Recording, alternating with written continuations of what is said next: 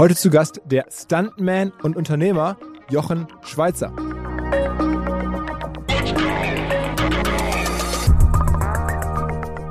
Jeder hat eine andere Haltung und er hat alles richtig gemacht und hat MyDays an Pro7 verkauft. Und Pro7 hat dann verkündet, ähm, jetzt machen wir den Schweizer platt, in drei Jahren ist er nicht mehr da. Und das war 2013, weil wir schieben jetzt 50 Millionen Protomedia TV äh, auf die Marke MyDays. Und natürlich, wenn du jetzt ein Gründerunternehmer bist, dem die Firma alleine gehört, der keine Bank hinter sich hat, der keine Investoren hinter sich hat und ein Weltkonzern äh, äh kommuniziert, jetzt machen wir dich platt, das hat ja eine andere Qualität, als wenn jetzt ein Weltkonzern sagen würde, wir machen jetzt den, den zweiten im Markt zum Marktführer. Let's go! Go, go! Herzlich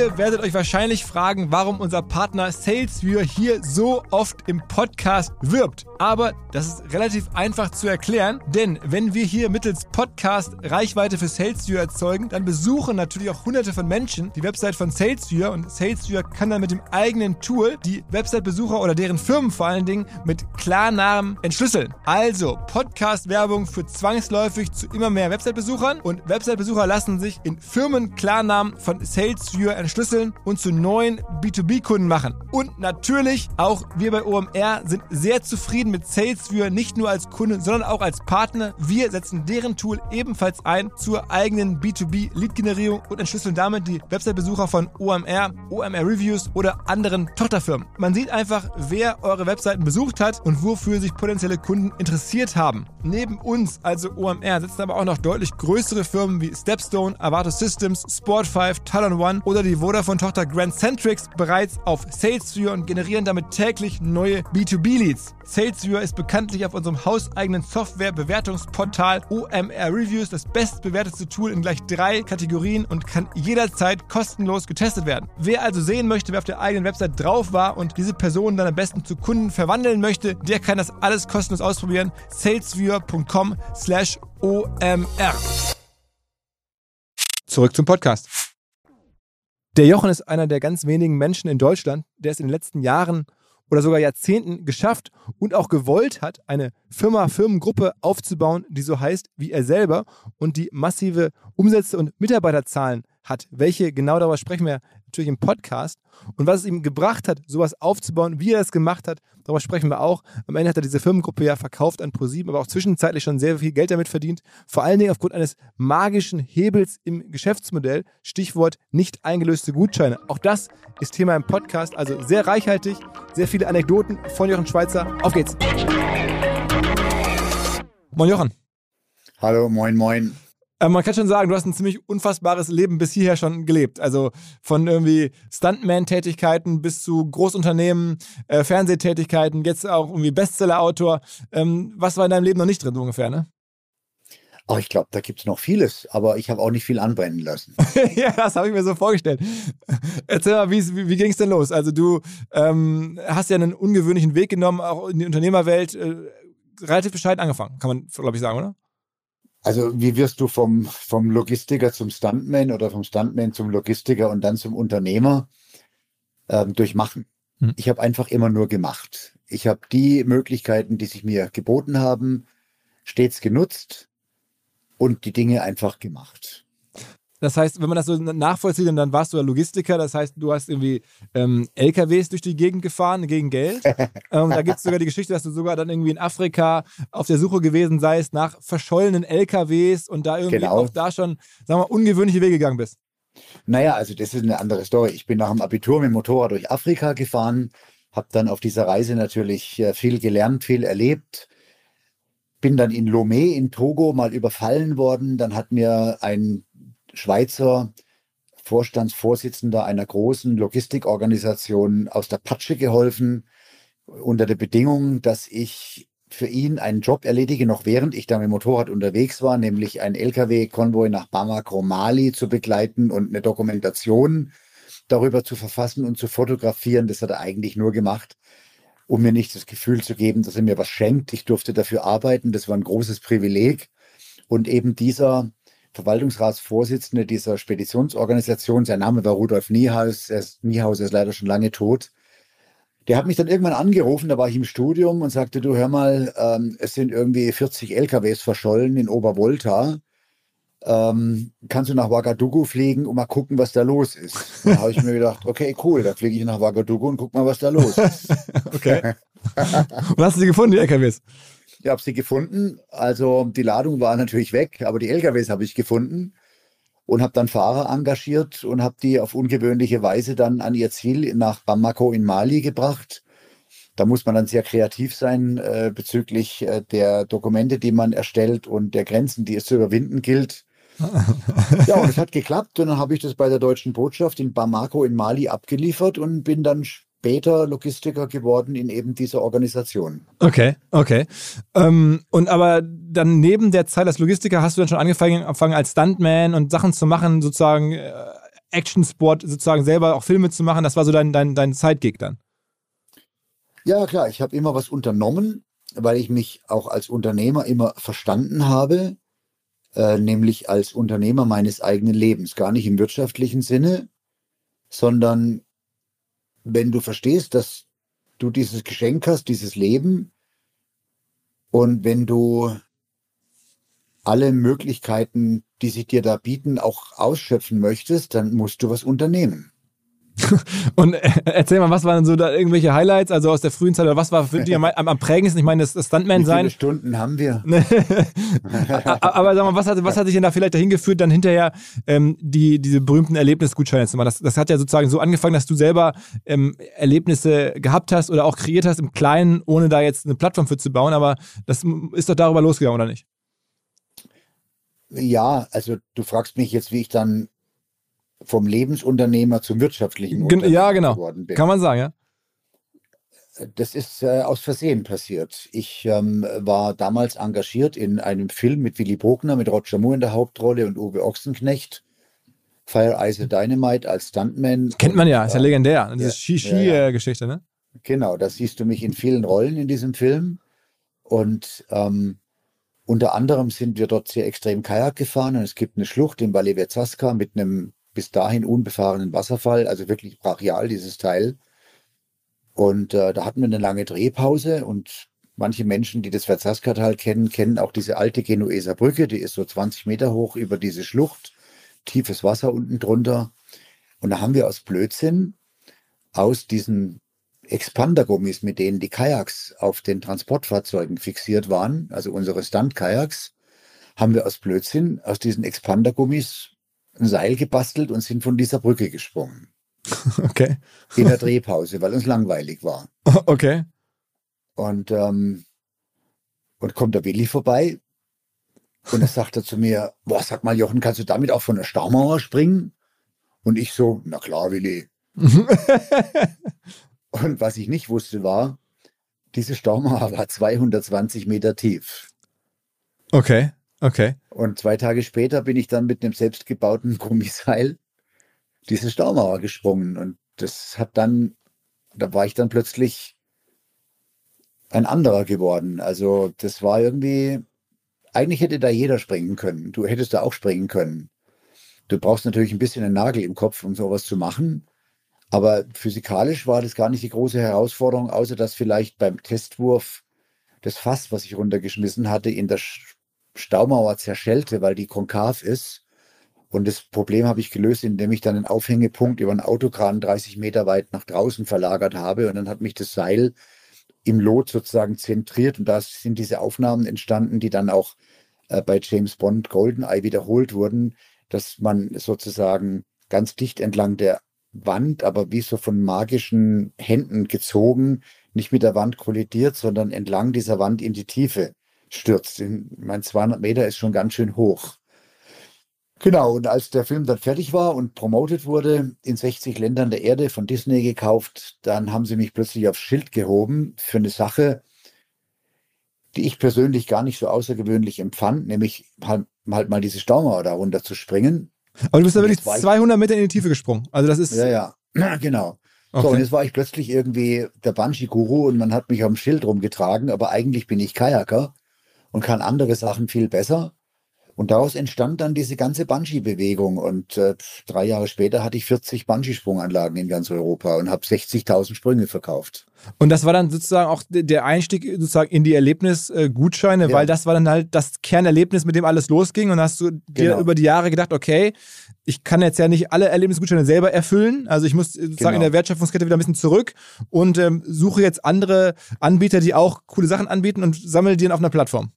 Ja, genau. Am Anfang waren es natürlich alles Freunde. Ich hatte einen Kumpel, der hat eine Eiskletterfirma gehabt, der nächste hatte eine Quadfirma, der dritte hatte eine Flugschule, weil ich auch leidenschaftlich geflogen bin in der Zeit. Dann hatte ich ein paar Dropzones, wo ich immer Fallschirmspringen war. Und so habe ich eigentlich aus meinem eigenen Erlebnishorizont heraus Erlebnisse konfektioniert und handelbar gemacht in Form von Erlebnisboxen und Gutscheinen.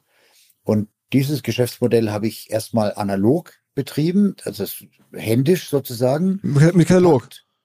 Einfach analog. Ähm, sprich, du hast halt diese Boxen zusammengebastelt und hast die verkauft. Im, im Lebensmitteleinzelhandel oder, oder wo hast du den verkauft? Über alle möglichen Vertriebsoberflächen, ähm, äh, unter anderem über Thalia zum Beispiel, über den Buchhandel. Mhm, mh. Und 2004 wurde Facebook gegründet, um das mal einzuordnen. 2002 kann man sagen, begann das digitale Zeitalter da war ich schon seit zehn Jahren äh, am Start und habe Erlebnisgeschenkboxen verkauft. Aber mhm. das waren halt Erlebnisgeschenkboxen, die waren so mhm. groß wie Schuhkartons und da war stand drauf The Ultimate Experience und da waren halt verschiedene coole Sachen drin und ein Gutschein dafür. Mhm. Und ähm, wenn es eine Bungee-Box war, dann war halt da ein Stück Bungee-Seil drin und ein Fläschchen der kleine Feigling. Und wenn es ein Fallschirmsprung war, wenn es ein Fallschirmsprung war, dann war halt ein Pin drin, das ist so das Erkennungszeichen der Fallschirmspringer. Das ist so ein gebogenes Metallteil, mit dem die Reserve im Container fixiert wird. Und wer das trägt, der war Fallschirmspringer. Das ist so ein Erkennungssymbol. Ja? Mhm. Und, ähm, und 2004 habe ich das Thema dann digitalisiert. Und das hat dann, also davor habe ich halt 10.000 oder 20.000 solche Erlebnisboxen verkauft im Jahr. Mhm. Und als ich es dann digitalisierte und meine erste Website gebaut habe, das war tatsächlich 2004, das gleiche Jahr, in dem Facebook gegründet wurde, dann ist das Geschäftsmodell förmlich explodiert und wir haben ja dann nicht lange danach pro Jahr eine Million Boxen verkauft. Oh, oh, was war so der Wert so einer Box? Also wenn, wenn die gekauft wurde, was war so der Durchschnittswert? Also wir haben ungefähr 100 Millionen Umsatz gemacht damit. Okay, das heißt irgendwie 100 Euro kostet so eine Box. Ja, als durchschnittlicher Warenkorb. Und man konnte aber da schon auch auswählen, natürlich, es gab dann größere Gutscheine und kleinere oder, oder größere Erlebnisse. Ja, na klar. Es gibt verschiedene Erlebnisse und äh, du kannst die eben dann wählen, die sind aber auch umtauschbar in viele andere. Also das ist ja bekannt. Ich glaube, es gibt niemanden, der hier zuhört, der das nicht, ja, der ja. das nicht schon mal gesehen hat irgendwo. Ja, ja, klar, klar. Und sag mal, was war dann irgendwie bei diesen eine Million ähm, verschiedenen Optionen. Was war so der, der Renner? Also bist du dann, waren es weiterhin die Bungee-Jumping-Angebote oder waren es, was war so das Produkt, was dich groß gemacht hat? Wenn ich so zurückschaue, am Anfang bin ich gestartet und habe gesagt, 100 verschiedene Erlebnisse und nicht mehr. Und immer wenn was Neues dazukommt, dann kickt es was Altes raus. Das war die Grundidee. Weil ich, ich dachte, dass das das erfolgreichste Vorgehen wäre. Dann habe ich herausgefunden, es lohnt sich auch ein Erlebnis, was dann nur noch ein einziges Mal im Jahr gekauft wird, einfach stehen zu lassen. Denn so ein Erlebnis zu onboarden, es online zu stellen, verursacht Opportunitätskosten und die hast du nun mal einmal. Ja, sagen wir mal, um so ein Erlebnis onzuboarden, hast du Realkosten von 2.000 bis 3.000 Euro und hast du es mal geonboardet, macht es ja eigentlich keinen Sinn, es runterzunehmen, weil es kostet dich ja ab dem Augenblick nichts mehr mhm. auf dem Portal. Mhm. Und das hat dann dazu geführt, dass immer mehr und mehr Erlebnisse wurden, zum jetzt weit über 3000 bis heute. Und da gibt es natürlich dann so die Top 30, ähm, mit denen wir bis heute bestimmt 70 bis 80 Prozent des Umsatzes machen. Aber in der Suchmaschine wird ja nach vielen anderen Erlebnissen gesucht und die sind alle da. Und der Kunde kauft aber dann oft das Naheliegende. Und naheliegend ist halt ein Candlelight-Dinner zum Beispiel oder ein Fallschirmsprung. Das sind so die, die Top-Produkte, wenn ich also die beiden Kategorien Adrenalin und Endorphin oder Genuss nehme. Mhm. Und, ähm, und was aber viele nicht verstanden haben, der Wettbewerber, und deswegen sind wir unter anderem Marktführer geworden gegen wirklich starken Wettbewerb, ähm, war, dass du auch Signature-Produkte brauchst. Also diese ganz authentischen, ehrlichen Sachen, die so von der Brand komplett getragen werden.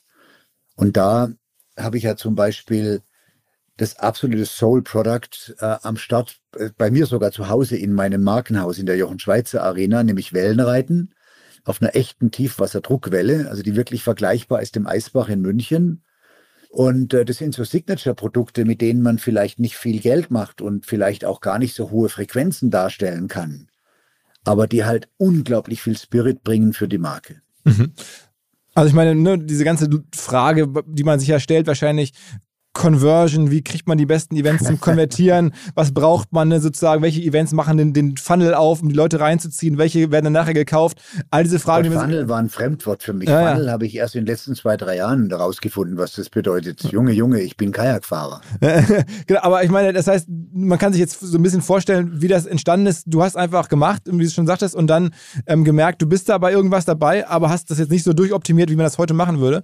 Ähm, genau, so und, war das, ja. Wie ist es mit deinem Namen? Also, das hat ja schon immer Jochen Schweizer geheißen. Du ja auch offensichtlich. Ähm, äh, wie, wie, also, ja, es ist ja nicht mehr so richtig on vogue in Deutschland, Firmen nach sich selbst zu benennen. Ne? Bei dir war das irgendwie anders. Ach, darüber habe ich mir nie Gedanken gemacht. Ich meine, ich war als Stuntman sehr bekannt geworden. Ich bin, habe einige Weltrekorde aufgestellt ähm, und, und war einfach bekannt. Ja, und ich dachte mir, wow, wenn ich jetzt Bungee mache, dann wird es nicht lange dauern, dann werden mich alle kopieren. Deswegen habe ich mir gedacht, ich mache Jochen Schweizer Bungee. Mhm. Dann wissen die Leute, dass da einer dahinter steht, der es ernst meint und, und der sein Bestes gibt. Und Aber trotzdem hat es dich äh, am Ende ja sehr weit gebracht. Wann war denn der Punkt, wo du ähm, ja zum ersten Mal wirklich wirtschaftlich dachtest, okay, wow, ich bin jetzt ja mit diesen ganzen Aktivitäten, was man im Volksmund äh, sagen würde, reich geworden? Meine Oma hat immer zu mir gesagt, Junge, versuch immer eine Mark mehr einzunehmen, als du ausgibst, dann wirst du nie Probleme haben. Daran habe ich mich bis heute gehalten. Aber es hat ja wirklich super funktioniert. Ich meine, in den Zeiten, wo ihr 100 Millionen Umsatz gemacht habt ähm, und die, die Firma mehr oder weniger damals alleine gehörte, oder? Das war ja nicht, dass du da irgendwelche Investoren drin hattest oder so, ne? Äh, anfangs schon. Also ich hatte am Anfang, also erst als ich mit der Idee rausging und dann für die Digitalisierung wirklich viel Geld gebraucht habe, weil das eben nicht mal so eben, ähm, wie man heute sagt, äh, gebootstrapped funktioniert hätte, ähm, weil ich war ja noch auf dem Trip, ich muss jetzt äh, an 10.000 Vertriebsstellen in Deutschland äh, zehn verschiedene Erlebnisboxen mal zehn positionieren in einem wahren Wirtschaftssystem. Da brauchst du alleine erstmal drei Millionen für die Verpackungen, ja.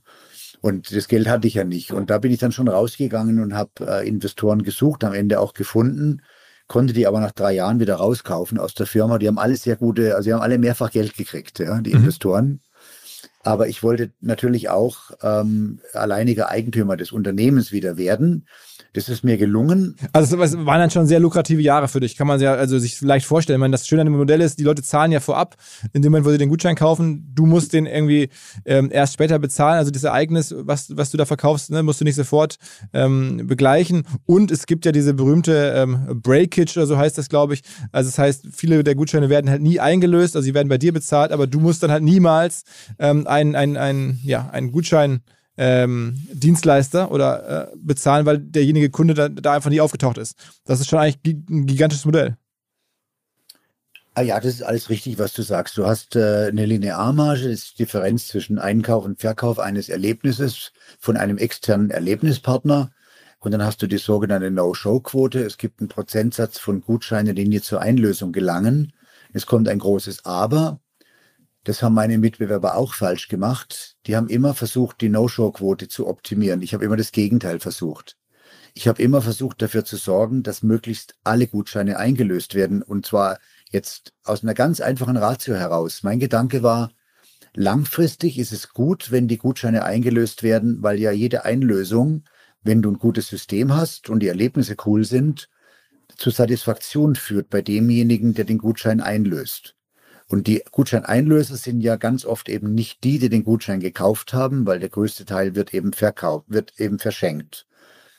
Aber ähm, am Ende des Tages bleibt eine, eine No-Show-Quote übrig und die trägt natürlich auch zur Profitabilität des Unternehmens bei. Mhm. Wie, wo liegt die ungefähr Größenordnung? Das ist etwas, was wir nicht veröffentlichen. also keiner in der Branche. Ist das so? Weiß ich nicht, frage ich. Also ich, ich, ich, hätte, ich hätte jetzt. Ich kenne die anderen nicht. Okay, gut, dann werden das, also wenn du sie nicht kennst, dann werden es wahrscheinlich, wird es niemand verraten.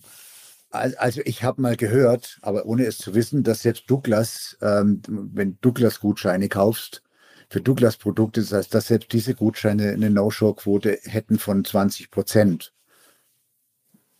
Da hast du gedacht, okay, das, das habe ich auch ungefähr.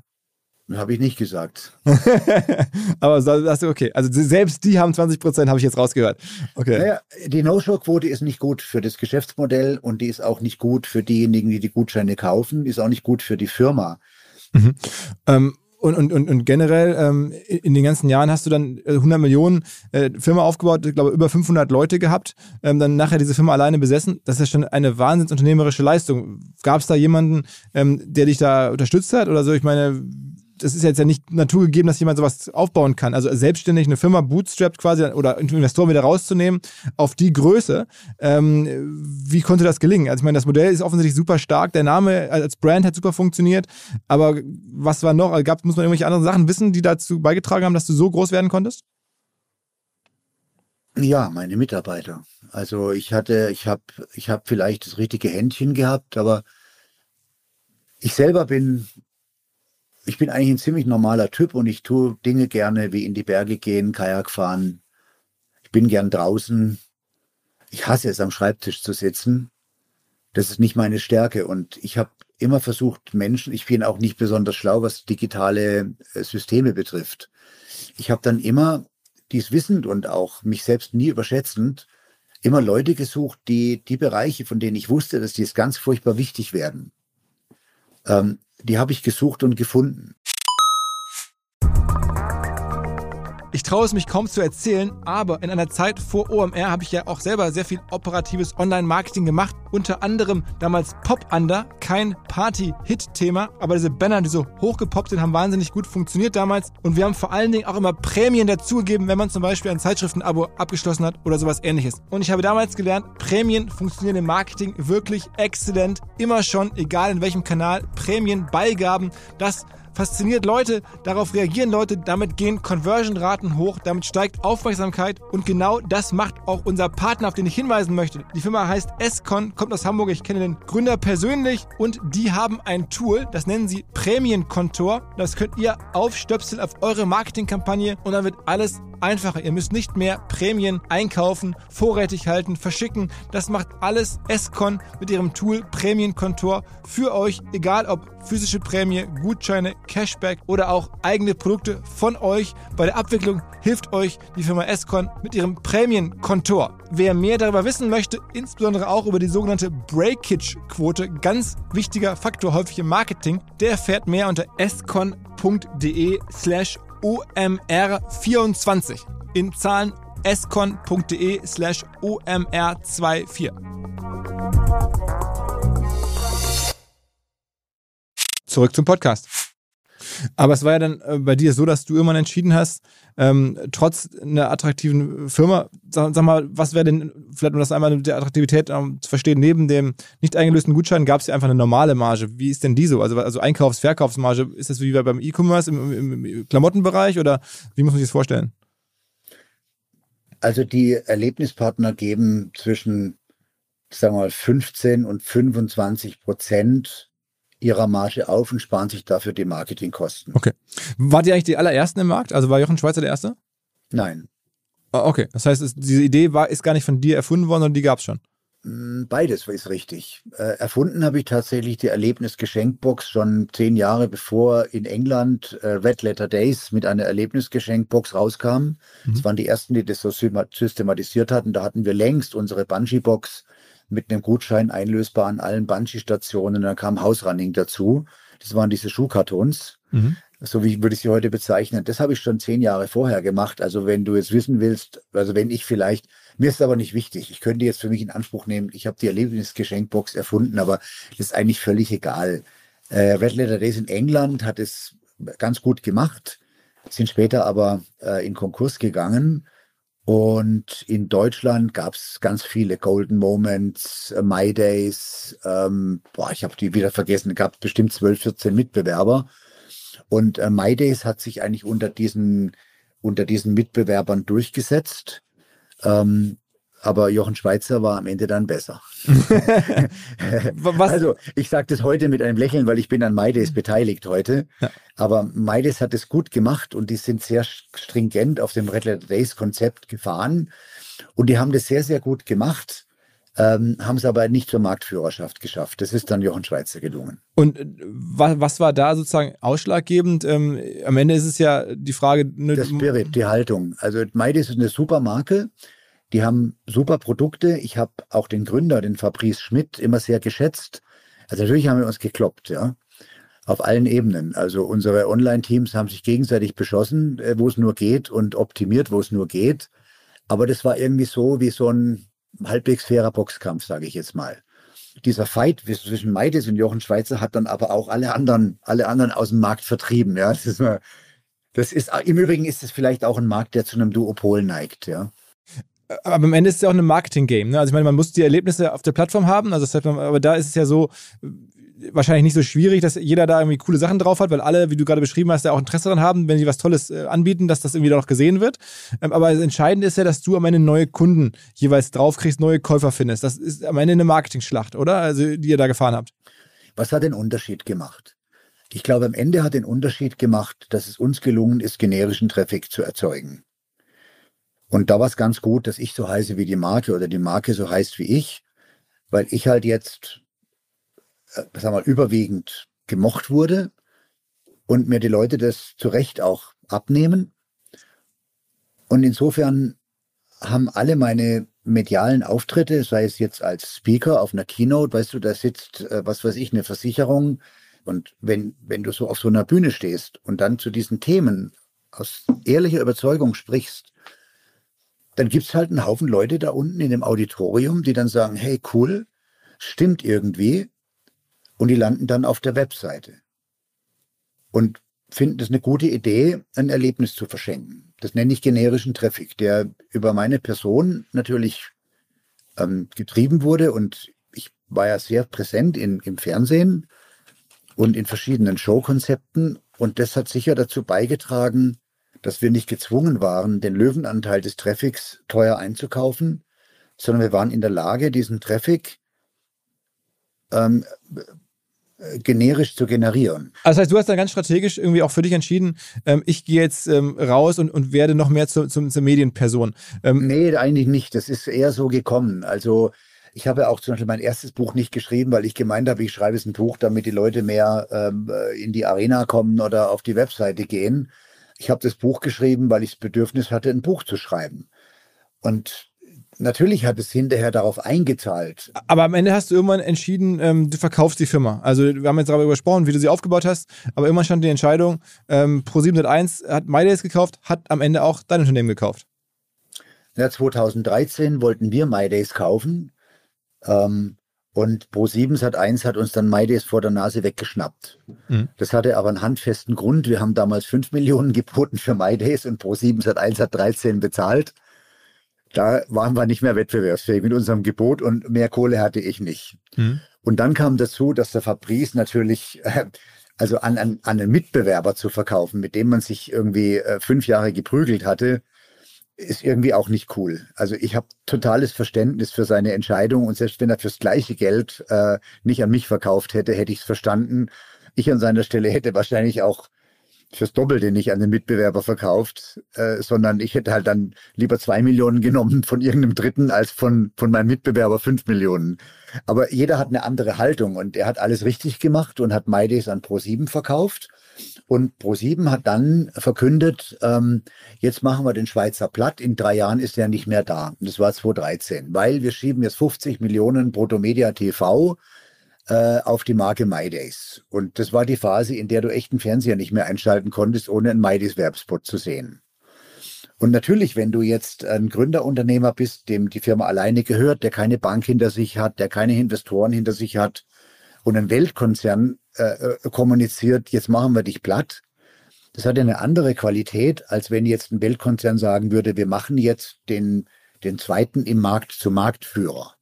Mhm. Das ist ein großer Unterschied, ja, das mhm. ist ja normal. Mhm. Also da und dann zu sagen, ich schiebe da mal 150 Millionen Brutto Media TV rein in diese Neuerwerbung und mache die Neuerwerbung zum Marktführer und löse den bestehenden Marktführer ab. Das finde ich ist ja, das hätte ich jetzt als ganz normale, ähm, als normales Thema empfunden. Und der damalige Vorstand, ähm, der ist schon lange nicht mehr bei dem Unternehmen, der hat halt das so gesagt, was vielleicht auch eine Geisteshaltung ausgedrückt hat. Und dann haben wir uns halt so angeguckt gegenseitig im Unternehmen und haben gesagt, okay, dann wissen wir jetzt zumindest, was die vorhaben. Vielen Dank für die Information. Und jetzt gucken wir mal, wo der Battle der Most holt. und das hat diese Firma geeint und die Mitarbeiter zusammengeschweißt. Und dann war es im Endeffekt so, dass wir immer besser wurden. Und dann war es am Ende so, dass eigentlich der Konzern fünf Jahre lang mit enormer Media- und TV-Power die Idee des Erlebnisgeschenks groß gemacht hat, die Idee. Mhm. Aber wo haben die Leute dann gekauft? und die haben halt bei uns gekauft und wir sind gewachsen und gewachsen und gewachsen und wir hatten niedrige Kosten. Wir waren super profitabel, weil wir einfach so viel generischen Traffic bekommen haben. Und äh, also um das mal zu vergleichen, wir haben dann im Vergleich etwa für drei Millionen oder für fünf Millionen Protomedia TV geschaltet. Das konnten wir uns leisten im, im, im Zuge unseres Businessplans. Und der Wettbewerber, der dann vom Konzern gekauft wurde, wurde halt mit TV hochgeblasen. Aber es hat im Endeffekt dazu geführt, dass wir immer stärker wurden. Und, ähm, und wir haben uns komplett fokussiert auf höchste Qualität, absolute Glaubwürdigkeit der Kunde steht absolut im Vordergrund. Aber irgendwann hast du dich trotzdem entschieden, jetzt war das Angebot dann zu gut, dass sie gemacht haben, dich auch noch zu übernehmen. Nee, das war anders. Das war 2016. Also so ist es, so ist es wahrscheinlich rübergekommen. Es war 2016. Ich war drei Jahre in der Höhle der Löwen, 2014, 2015 und 2016. Und ich wurde 2017 60. Das hat was mit mir gemacht. Mhm. Ich wusste, es kommt dieser Geburtstag.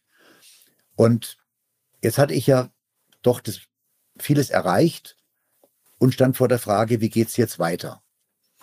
Und ich hatte 2016 im Frühjahr äh, bei ähm, PwC, also PricewaterhouseCooper, eine sogenannte Vendor Due Diligence angestoßen und habe, das hat mir ganz schön gestunken, es hat 120.000 Euro gekostet, dass, dass die mein Unternehmen auf den Kopf gestellt haben in meinem eigenen Auftrag, um zu gucken, hm, wir sind ja so schnell gewachsen, ist da alles in Ordnung? Haben wir überall die richtigen Softwarelizenzen, stimmen die Prozesse?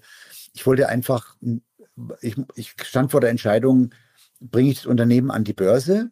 Und das war die ursprüngliche Idee, oder mache ich weiter? Das war der Status 2016. Mhm. Und dann kam raus bei der Vendor Due Diligence eine extrem hohe Bewertung und dass, dass wir doch ziemlich gut da standen. Da war nicht viel, was wir ändern mussten, um blitzsauber zu sein. Mhm. So, und ähm, dann kam der Herbst 2016 und gleichzeitig hatte ich ja mit einem Investment von 20 Millionen Euro die Jochen Schweizer Arena gebaut. Die ist 2017 eröffnet worden, im mhm. März 2017. Mhm. Und wir standen in der Vollendung der Jochen Schweizer Arena. Die hätte eigentlich im Dezember fertig werden sollen und ich wollte im Dezember eröffnen. Das habe ich nicht geschafft, weil wir einfach nicht fertig geworden sind. Und ähm, es war ich da in der Höhle der Löwen und es ist, das, also das mag vielleicht von außen lustig aussehen. Da sitzt der Jochen da in seinem Sessel am Feuer und, und, und haut kluge Sprüche raus. Aber in Wirklichkeit ist es wahnsinnig anstrengend. Also die Löwen leisten da wirklich was. Mhm. Und, ähm, und es nimmt sehr, sehr viel Zeit in Anspruch, weil du musst dich ja, wenn du dich committest auf ein Investment, auch wirklich kümmern um diese Gründer. Und Gleichzeitig stehst du im Wettbewerb mit den anderen Löwen. Das sind lauter Alpha-Tiere. Das ist ja nicht so, dass das da ein Ringelpitz mit anfassen wäre in der Höhle. Und jetzt hat ja jeder natürlich einen starken Gestaltungswillen, der da sitzt. Sonst würde er da auch nicht sitzen. Und es ist einfach anstrengend. Am Anfang waren die Investment Cases der Show jetzt nicht so prickelnd. Ja, so eine Schleifchenbinderei in Portugal, da wollte ich jetzt nicht unbedingt äh, investieren.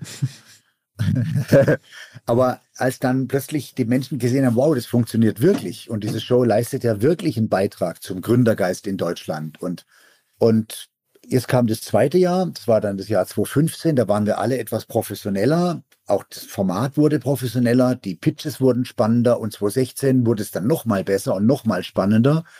Da kam dann auch der Ralf Dümmel dazu, starker Typ, ähm, ganz hart, äh, ganz hart am Wind mit allem, was er macht. Coole Socke. hat, ist ja auch ein sympathischer Typ. Der kam dazu und das Format wurde nochmal interessanter. Und mein Arbeitsaufwand war am Ende so, als Fernsehinvestor, ähm, dass ich irgendwie 70 Prozent, 80 Prozent meiner Zeit war ich Fernsehinvestor. Mhm. Und jetzt habe ich mir die Frage gestellt, so Jochen, das hast du jetzt, das hast du, das hast du gut gemacht, gemeinsam mit Sony, Fox und den Mitlöwen. Willst du jetzt für den Rest deines Lebens Fernsehinvestor bleiben? Oder willst du das als eine Episode in deinem Leben sehen, als eine ganz positive Episode und sagen, so, ich habe aber jetzt noch andere Ziele. Ich will ja die Arena ausbauen zu einem Tagungszentrum. Also eine Arena war 20 Millionen Investment. Dann jetzt baue ich noch ein Hotel und ein Tagungszentrum gemeinsam mit Art Invest, ähm, ein Kongresszentrum, ein Bürokomplex, Investmentvolumen 100 Millionen Euro. Mhm. Da ist, waren wir jetzt beim Notar. Das Projekt startet nächstes Jahr. Also wird aus der Arena ein ganzes Quartier was einen eigenen Namen bekommen wird. Die Jochen Schweizer Arena wird dann Teil eines großen Quartiers, eines Erlebnisquartiers mit einem Hotel, einem Tagungszentrum, Bürokomplexen. Das war alles, äh, kam alles eben äh, zusammen und ich habe äh, gleichzeitig hatte ich dann diesen Börsengang im Rücken, dass ich sagte, so jetzt bringe ich das Ding an die Börse, also ich meine damit das Erlebnisportal. Mhm. Und dann kam Weihnachten und ich verfiel, ich hatte zum ersten Mal eine Grippe also ich bin nie krank. Da war ich zum ersten Mal in 20 Jahren krank. Lag ich da nieder mit 40 Fieber und geriet in so eine Sinnkrise und habe mir gedacht, so, was machst du jetzt? Jetzt das Ding an die Börse bringen und dann die Arena bauen und das Quartier bauen.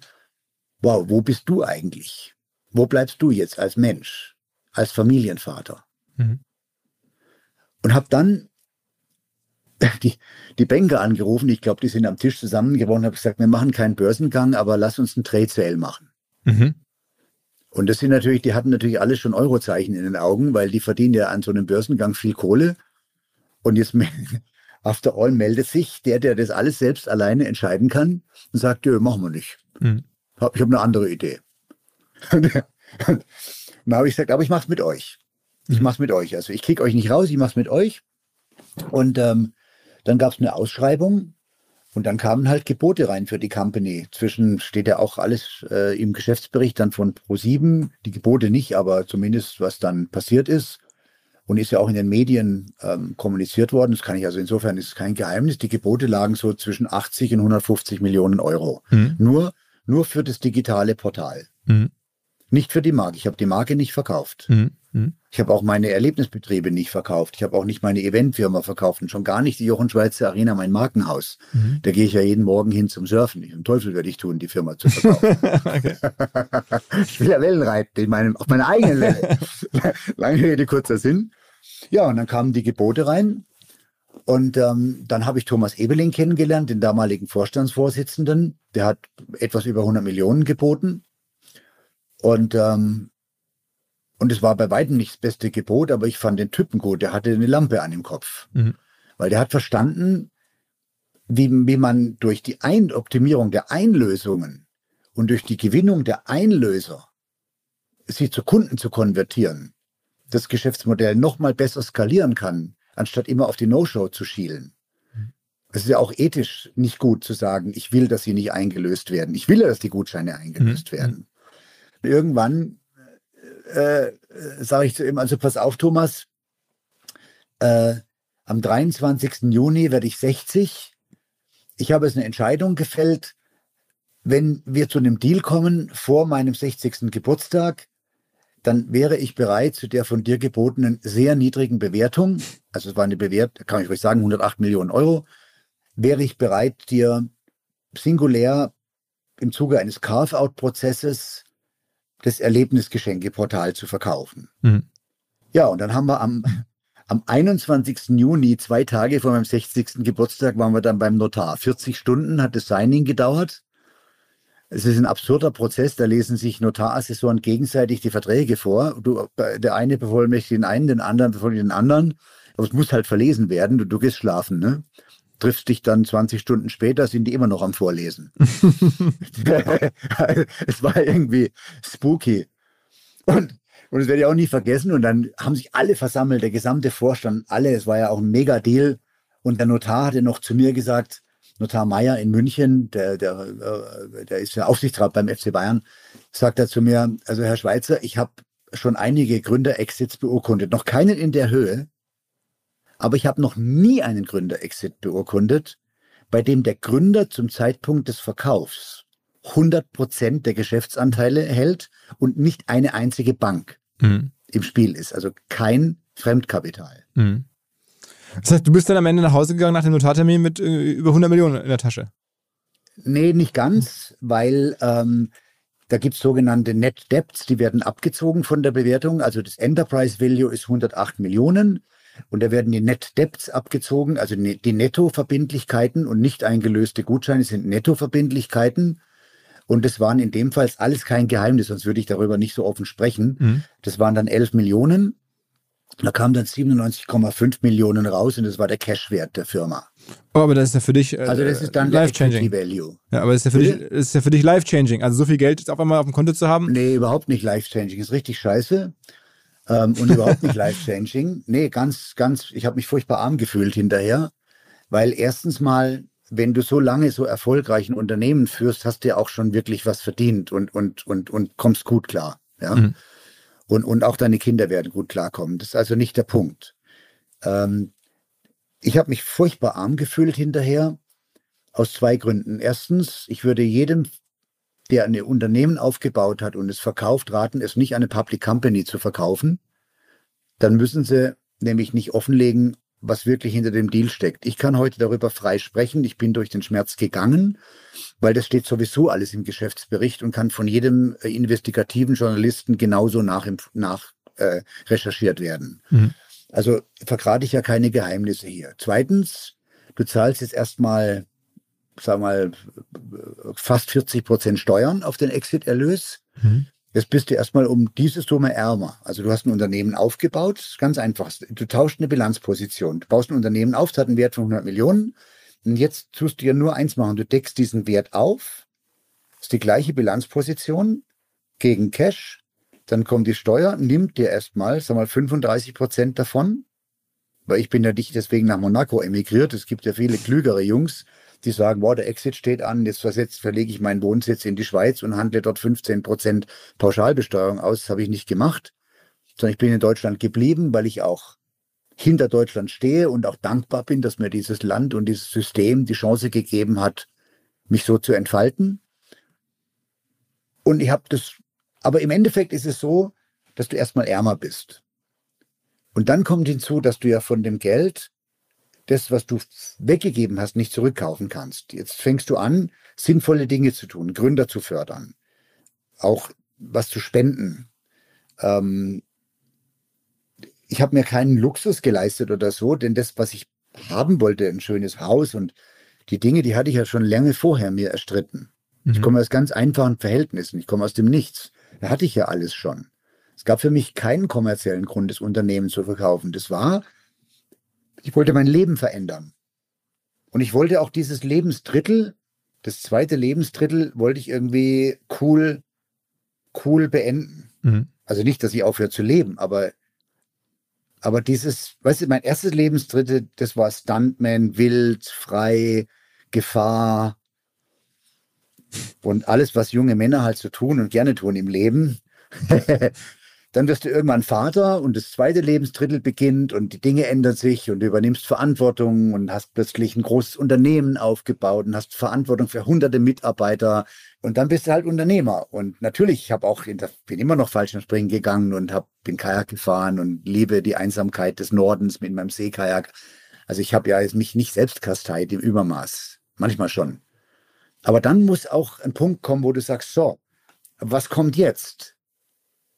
Und das Konzept war eben, was ich mit dem Thomas Ebeling vereinbart hatte, dass wir dann ähm, Jochen Schweizer Erlebnisportal mit den vor fünf Jahren gekauften MyDays fusionieren zur Jochen Schweizer MyDays Group. Mhm. Und da hatte er mich gebeten, ob ich einen Teil meines Exit-Erlöses, ein kleiner Teil, nur ein paar Millionen, ähm, es klingt jetzt viel und mag arrogant klingen, aber vor dem Hintergrund ähm, ist es, ich meine es gar nicht so.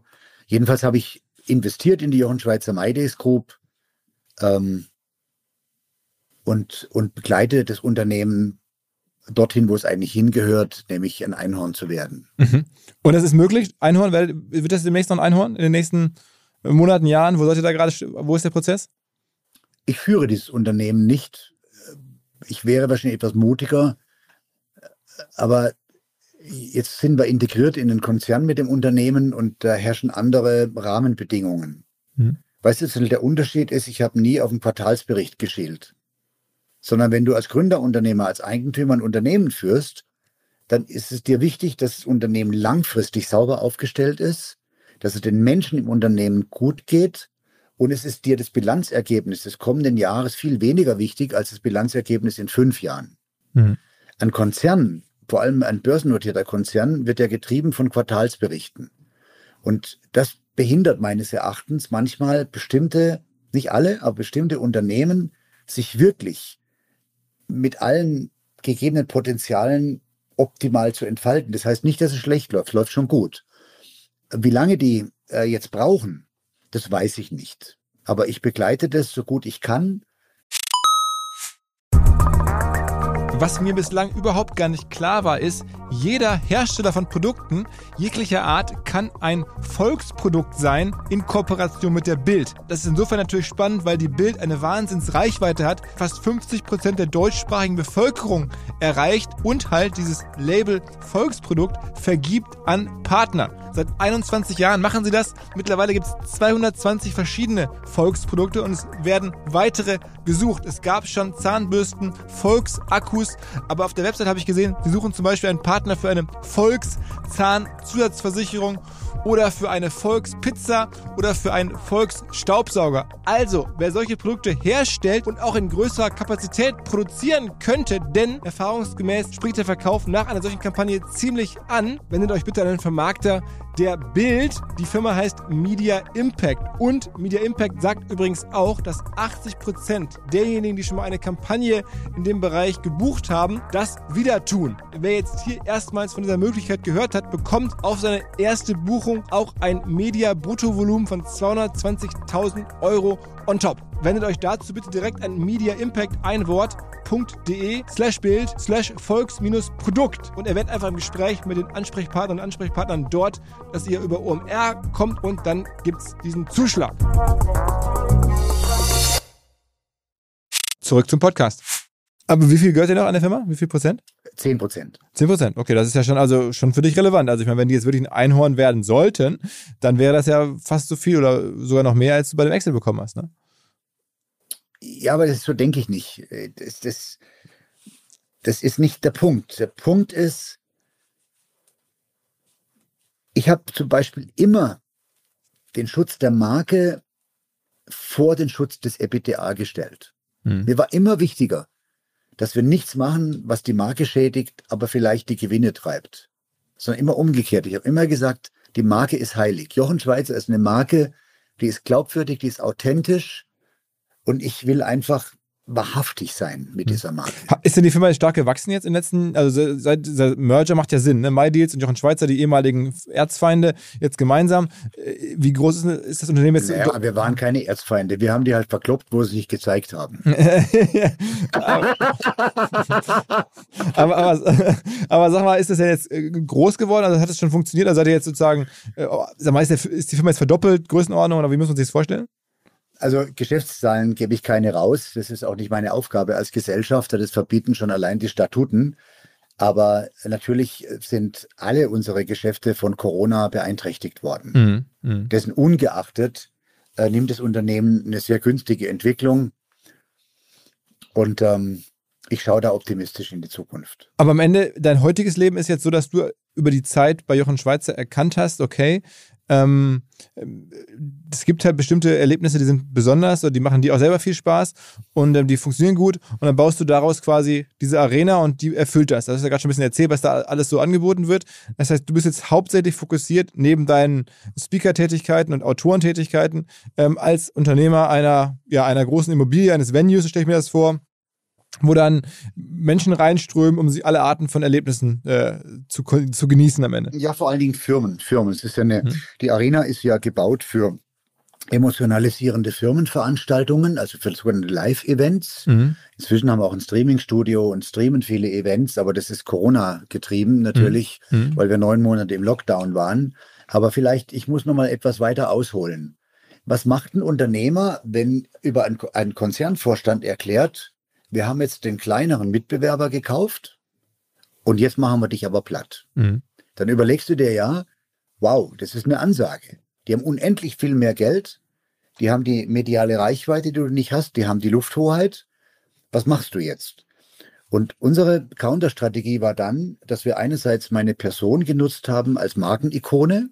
Das war dann schon Strategie, mhm. um diese meine natürliche Glaubwürdigkeit auf die Firma zu übertragen. Zum Zweiten haben wir Läden eröffnet, die Jochen Schweizer Shops. 30 Stück gibt es, ne? Ja, in hochfrequentierten Shopping Malls. Da laufen halt im Schnitt 30.000 Menschen pro Tag dran vorbei. Das hat auch einen Kommunikationswert. Und äh, natürlich sind diese Shops, ähm, die sind unser, unser teuerster Vertriebskanal.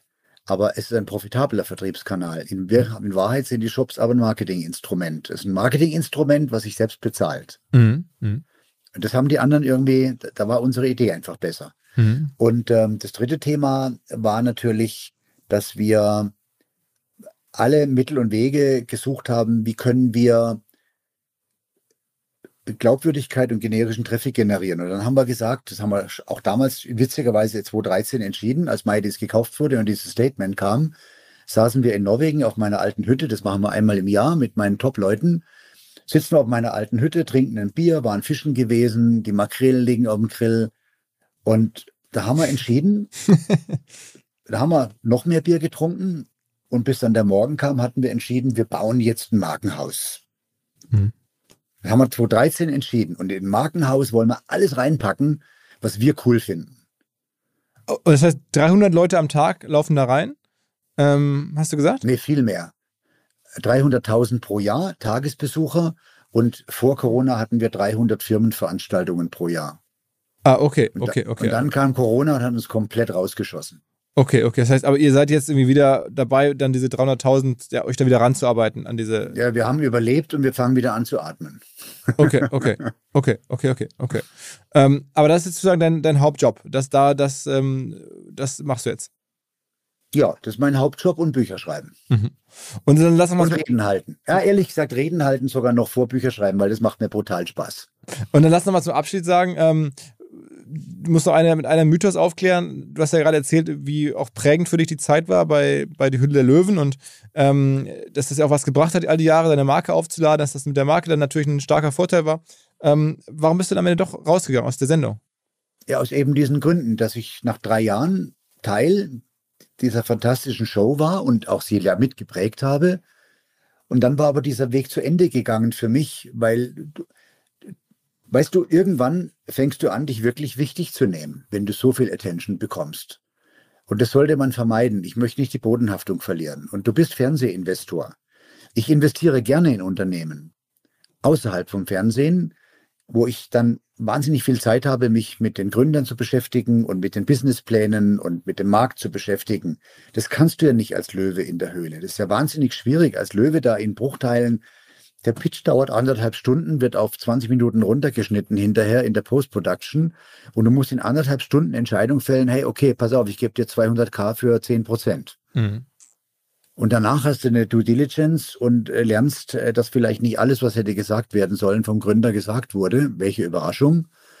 Und versuchst dann irgendwie den Deal zu retten, weil du natürlich auch in so einem sozialen Druck bist, dass, dass dieser Handshake auch gelten soll. Du willst ja, dass der gilt. Mhm.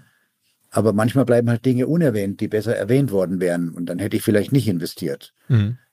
Klar habe ich in der Höhle der Löwen ein paar Investments gemacht, die sind in die Grütze gegangen und mhm. ein paar habe ich gemacht, die sind richtig gut gelaufen. Was, was, was ist das Beste? Na, in die Grütze gegangen ist zum Beispiel Foreverly. Mhm. Da habe ich 150.000 investiert in eine Hochzeits-App weil mir die Gründerin so leid getan hat. Die stand nicht im Rücken zur Wand und ich dachte mir, naja, ist schon überzeugend, gibt viele Hochzeiten, je mehr Scheidungen und dann gibt es ja wieder noch wieder neue Hochzeiten und die müssen alle organisiert werden.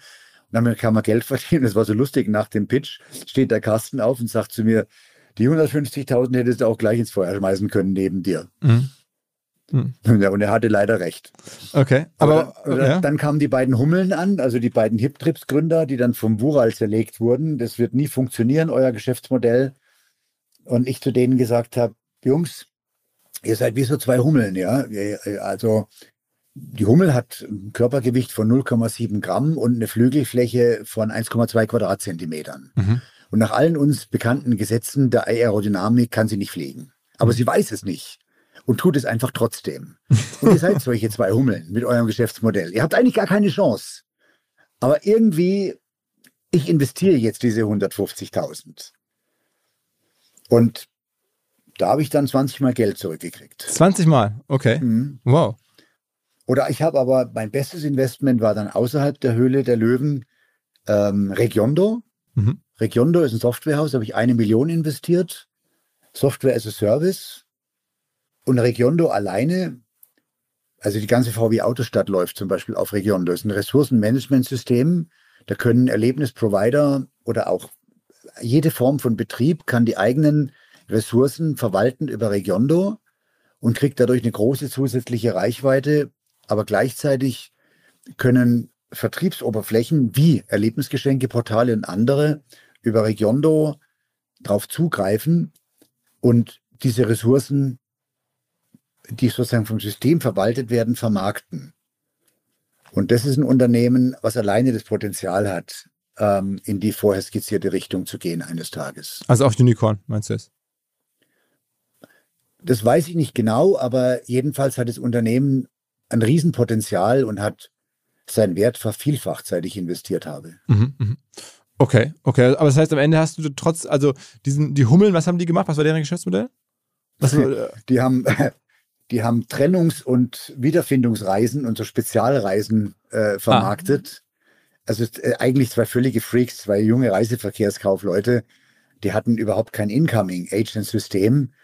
Ich habe natürlich mit einer gewissen Ratio investiert, weil wir haben ja weltweit Erlebnispartner und habe mir gedacht, das, das Problem können wir denen lösen. Am Ende des Tages gehe ich aus der Höhle der Löwen raus, reich an Erfahrung, reich an Begegnungen und vielleicht mit einem halbwegs mit einem halbwegs okay Return of Investment. Also wir reden davon, du hast so Größenordnung über die Jahre 5, 6 Millionen investiert, so vielleicht? Nee, habe ich nicht. Ich habe äh, pro äh, Folge immer eine Million bereitgestellt. Hm und konnte aber nie die ganze Million investieren, weil es einfach nicht genügend Fälle gab, wo ich gesagt habe, das ist es jetzt. Mhm. Okay, das heißt. Aber ich kann sagen, ich kann sagen, ich habe mein Geld zurückbekommen, vielleicht mit einer Realverzinsung von, von 15 Prozent oder so und, und 20 oder 20 Prozent. Da steckt aber ein Haufen Arbeit dahinter. Mhm. Also hätte man jetzt, äh, das hätte man auch anderweitig geschafft. Hätte man mit dem Geld Immobilien gekauft in München, wärst du auf jeden Fall weiter nach vorne gekommen. Äh, ja, aber darum ging es mir ja nicht. Ja, klar. Ich wollte ja, ich wollte ja den Gründern auch weiterhelfen und außerdem hat es mir Spaß gemacht. Ähm, ich fand das Format halt gut und, äh, und der Wettbewerb mit den Mitlöwen war natürlich auch nicht ohne. Bist du mit allen und, befreundet bis ähm, heute? Oder gibt es da gibt's noch irgendwie nachhaltige Schäden oder hast du mit allen ein gutes nee, Verhältnis? Nee, nee, gar nicht, gar nicht. Also ich habe, ich bin ja erstens mal, ich persönlich bin, bin überhaupt kein nachtragender Mensch. Also ich kann mich mal kloppen mit jemandem, aber dann ist auch wieder gut. Andere Menschen sind vielleicht anders, aber damit müssen die ja selber umgehen können. Ich kann, das ist ja nicht mein Problem. Und ähm, mit einigen Löwen bin ich noch in Kontakt, mit anderen nicht. Ich will es gar nicht bewerten. Äh, ich meine, das ist ja bei dir auch nicht anders. Ja? Du begegnest Hunderten von Menschen und hast hinterher fünf Freunde. Ja. Und was kommt bei dir noch? Also wenn man jetzt überlegt, jetzt hast du die ja, ja, Lebensabschnitte so ein bisschen strukturiert. Jetzt, ähm, ja, was hast du die Arena? Gibt es noch bei dir noch Ziele oder? Ja, ja, na klar gibt es Ziele, aber eben andere Ziele. Schau, ich habe eben einen Roman geschrieben auf meiner alten Hütte in Norwegen, ähm, der das ist eine Anekdote, die können die noch erzählen. Es ist wirklich also ich habe so die Erfahrung gemacht, ähm, manche Erfolge im Leben resultieren aus Niederlagen. Und ich war, als der Roman rauskam, jetzt kürzlich war ich auf der Buchmesse in Wien mhm. und da saß dieser ORF-Buchexperte in seinem Sessel da auf der Bühne und hast ein Auditorium da unten, das sind tausend Sitze und je nach, je nach Interesse der Buchmessenbesucher an dem jeweiligen Autor sitzen da halt zwischen 50 und 1000 Menschen. Ja? Mhm. Bei mir saßen da vielleicht 200. Mhm. Das gibt einem ein ganz realistisches Bild auf sich selbst. Ja. ja. so, da sitzt da dieser dicke äh, Literaturexperte in seinem Sessel mir gegenüber. Und dann geht das Interview ungefähr so los. Jochen Schweizer, bla bla bla, Stuntman, das übliche, Leier, langweilt mich inzwischen ein bisschen. hat Buch geschrieben, sein drittes Buch, sein letztes, sein zweites Buch war auch ein Bestseller, war ein Sachbuch. Äh, aber dann wendet er sich an mich, Herr Schweizer, also Sie sind jetzt ein Romancier. Mhm. Es ist Ihnen ein Schlüsselroman gelungen. Und ich habe schon angefangen, mich so zu freuen. Cool. Cool, da freut sich der Jochi. Dann der nächste Satz, Sie werden aber mit diesem Buch keinen Erfolg haben. Mhm. habe ich mir gedacht, okay, alles klar, jetzt geht es in die andere Richtung. Da sagt er, wissen Sie, dieser Roman hat eine Tiefe und eine Spiritualität, die man Ihnen nicht zutrauen würde. Die auch diametral gegen Ihr öffentliches Markenimage steht. Also der, der will Adrenalin, hau dich da runter und so weiter. Ja. Mhm. Das hat er auch genau erklärt. Und ich habe ordentlich auf die Mütze gekriegt. und bin dann eigentlich auch gar nicht, er hat gesagt, Sie haben ein geiles Buch geschrieben, aber Sie werden keinen Erfolg haben. Das war mhm. die Quintessenz. Mhm. Und habe dann auch gar keine Einladungen in Talkshows bekommen erstmal. Weil normalerweise tingelst du ja durch die Talkshows und machst Reklame für dein Buch. Mhm. Es hat überhaupt nicht geklappt. Ich habe kein Schwanz hat sich für mein Buch interessiert. ich meine, ein Roman mit dem Titel Die Begegnung, eine Geschichte über den Weg zum selbstbestimmten Leben, löst vielleicht auch nicht sofort Euphorie aus bei, bei, bei, bei Medien, ja, vor allem wenn es einer schreibt mit meinem Namen. Und kein Interesse, ja. Dann habe ich mir gedacht, verdammt, verdammt, verdammt, was mache ich jetzt? Und jetzt hatte ich ja immer viele Influencer und Content Creator bei mir in der Arena, die sich da inszeniert haben. Und jetzt kenne ich ja von denen 10, 15 Jungs und Mädels, ja, die dann eine technische Reichweite haben von, keine Ahnung, 20 Millionen Followern. Mhm. Und dann habe ich mich ans Telefon gesetzt und habe die nacheinander angerufen und habe gesagt, hört mal her, ich habe hier echt ein Thema. Kein Schwanz interessiert sich für mein Buch. Ich brauche aber jetzt irgendwie, hm, ich brauche Reichweite, sonst, sonst schaffe ich das nie im Leben, dass das Buch ein Erfolg wird. Da haben die alle gepostet, habe ich denen das Buch geschickt. Einige haben es tatsächlich auch gelesen, andere haben aus Freundlichkeit einfach gepostet. Jochen hat ein cooles Buch geschrieben, Leute, schaut mal rein, könnt ihr jetzt kaufen bei thalia.de und so weiter mhm. oder im Buchhandel hat, das haben wir dann konzentriert sozusagen. Also diese Veröffentlichungen haben wir massiert auf mhm. eine Periode von zwei Wochen. Mhm. Macht plötzlich klingelt, ja, Bang, Top 10 Spiegel Bestseller. Mhm. Mhm. Eine Woche später Platz 1 Bestseller, Themenbestseller Spiritualität. Mhm. Und ich sitze da und denke mir, geil, geil. Against all odds. Ich glaube, man hat ein sehr, sehr gutes Gefühl bekommen, äh, wer du bist, wie du vorgehst, auch wie die Dinge ähm, zum Teil geplant und ähm, erzwungen wurden, aber auch zum Teil einfach passiert sind und irgendwie äh, sich gefügt haben für dich. Ähm, vielen, vielen Dank für die, für die Einblicke und, und, und sozusagen für, für das Jochen Schweizer Update. Alles klar. Danke, Philipp, dass du an mich gedacht hast. Danke dir. Ciao, ciao. Auf bald. Ciao. zur Abwechslung jetzt mal vollkommen schamlos und offene Selbstvermarktung und Werbung für unser OMR Festival am 7. und 8. Mai. Dort sind wir gerade in der absoluten Planungshochphase. Das heißt, wir verkaufen jetzt letzte Standflächen, wir planen, wie halt dort alles laufen wird Anfang Mai.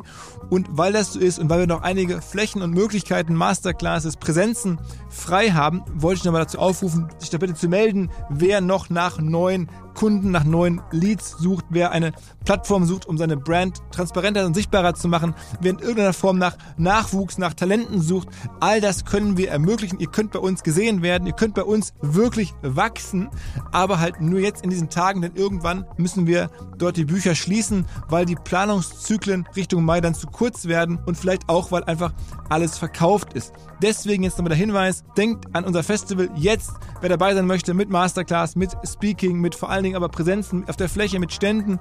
Einfach ganz kurze Mail an inbound.omr.com. Innerhalb eines Tages melden sich da eine Kollegin, ein Kollege und dann startet die Zusammenarbeit.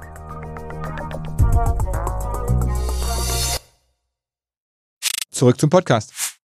Dieser Podcast wird produziert von Podstars bei OMR.